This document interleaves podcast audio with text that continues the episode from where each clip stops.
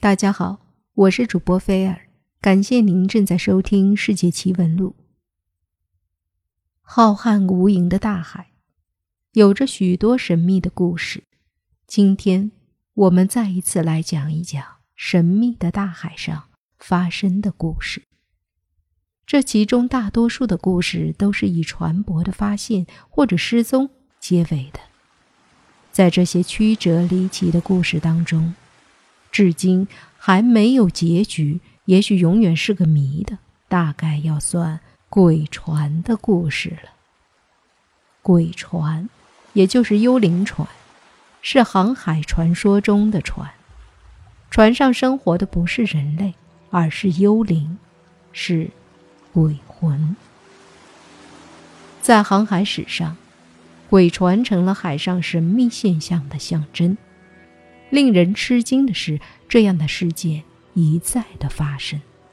这些船舶几十年来被人们弃之一旁，但像鬼魂似的在海上游荡，还时时的出现在人们的视野中，让人们发现，成为人们议论纷纷的奇闻。早先，由于人类受到科技水平所限，航海始终是种冒险。事故频繁发生，人所共知，所以没有人特别留意曾出现的一些奇怪的事件。一八七二年，在世界航海史上发生了一起轰动欧美的玛利亚·瑟列斯塔号谜案。为了追踪事件的发展，欧美的传媒时不时的掀起一次次的报道高潮，持续数十年之久。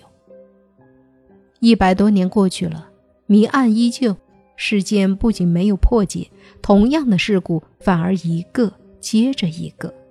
即使到了近代，类似的事件仍有发生。科学家为此伤透了脑筋，提出了种种的解释，但仍没有权威的结论。这当中的贝奇摩号是鬼船中最令人惊异的一个。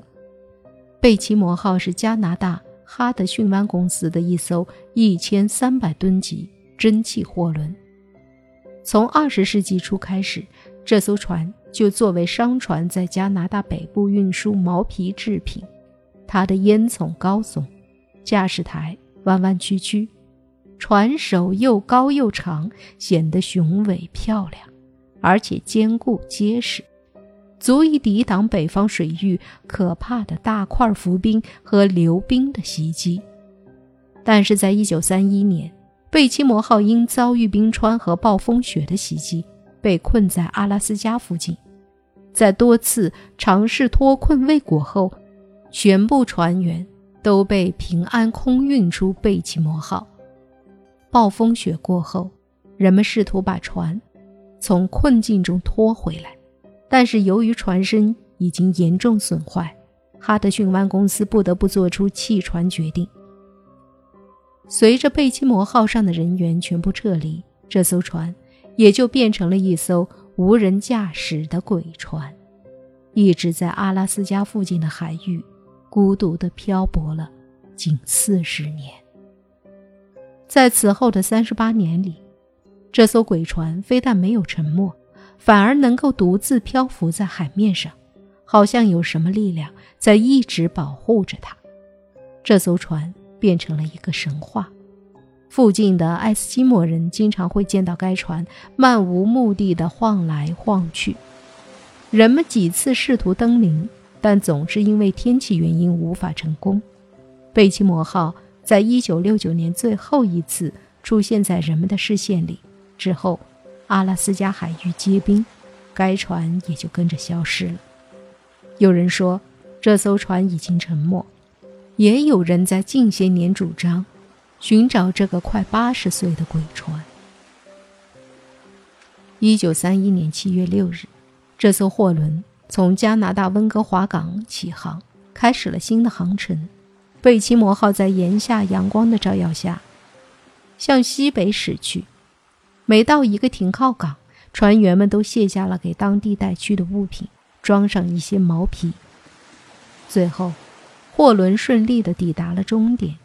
维多利亚海岸，在那里，他们把船舱装得满满的，然后掉头准备返回温哥华。不幸的是，那年的冬天过早的来到了这块不毛之地，狂风和酷寒迅速的把流冰群带往南去。到了九月底，茫茫大海只剩下一条狭窄的水路了。十月一日，贝奇摩号已被海冰团团围住，冰封起来了。船上的主机停止转动，船身已无法移动。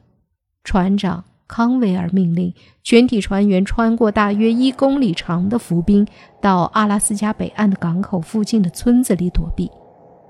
船员们在该村的几间小客栈里待了两天，冻得半僵，谁也不敢冒险外出。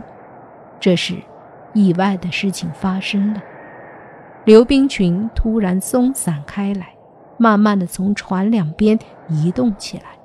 船员们。急忙从屋里跑出来，踩着正在移动的流冰，纷纷地爬上了船。他们花了整整三个小时才把主机发动起来，开足马力向西驶去。正当船员们庆幸自己战胜了这场灾难时，不料冰块又一次紧紧缠住了贝奇摩号。十月八日，随着一阵令人心惊的破裂声，冰上。出现了大裂缝，包围着船身的冰块裂开了，船又慢慢的移动起来。康维尔估计，要不了几个小时，这艘货轮就会像鸡蛋壳那样被挤得粉碎，于是便发出了呼救信号。然而，一个星期过去了，也没见到援兵的踪影。哈德逊湾公司出于无奈。派出两架飞机运走了二十二名船员，留下船长和其他十四名船员。等冰块融化后，把船和货物抢救出来。十一月二十四日，漆黑的深夜里，暴风雪降临这个地区，船员们只得躲进建造在坚冰上的小木屋。暴风雪减轻后，他们跑出木屋一看，出现在眼前的。竟是一座奇异壮观、二十米高的冰山，而贝奇摩号却不知去向。他们四处搜寻，仍一无所获，便推测他已被暴风雪击成了碎片，沉入海底了。船员们大失所望，只得回到陆地上的安全地带。不料几天后，一个以猎取海豹为生的因纽特人带来一个喜讯。他曾在西南方七十二公里的地方看到过这艘船，船员们风尘仆仆地赶到那里，贝奇摩号早已被坚冰结结实实地冻住，根本无法把它开回去。船长康维尔只好带领船员从船舱中取出一些贵重的毛皮，依依不舍地离开了贝奇摩号，乘飞机返回家园。在以后的几个月中，加拿大哈德逊湾公司的温哥华基地多次接到因纽特人的报告，说他们抛弃的那艘船又出现在朝东几百公里的地方。一九三二年三月十二日，青年探险家赖斯利·梅尔文坐在一架由一群狗拉着的雪橇上，从赫舍尔岛前往诺姆的途中，看到贝奇摩号漂浮在。离岸边不远的海上，他设法上了船，发现船舱里的毛皮原封未动，只是他孤身一人无法搬动这些珍贵的货物。又过了好几个月，一群迷途的探矿者也看到了贝奇摩号，并登上了船。这时，船上的一切设备仍然完好如初。一九三三年三月间。这艘货轮又飘回到当初康威尔船长离船的地方，悠闲地漂浮在冰水之中。一九三三年八月，哈德逊湾又得知贝奇摩号正在平静地向北飘动。限于技术水平，这个公司已经爱莫能助，无法营救它了。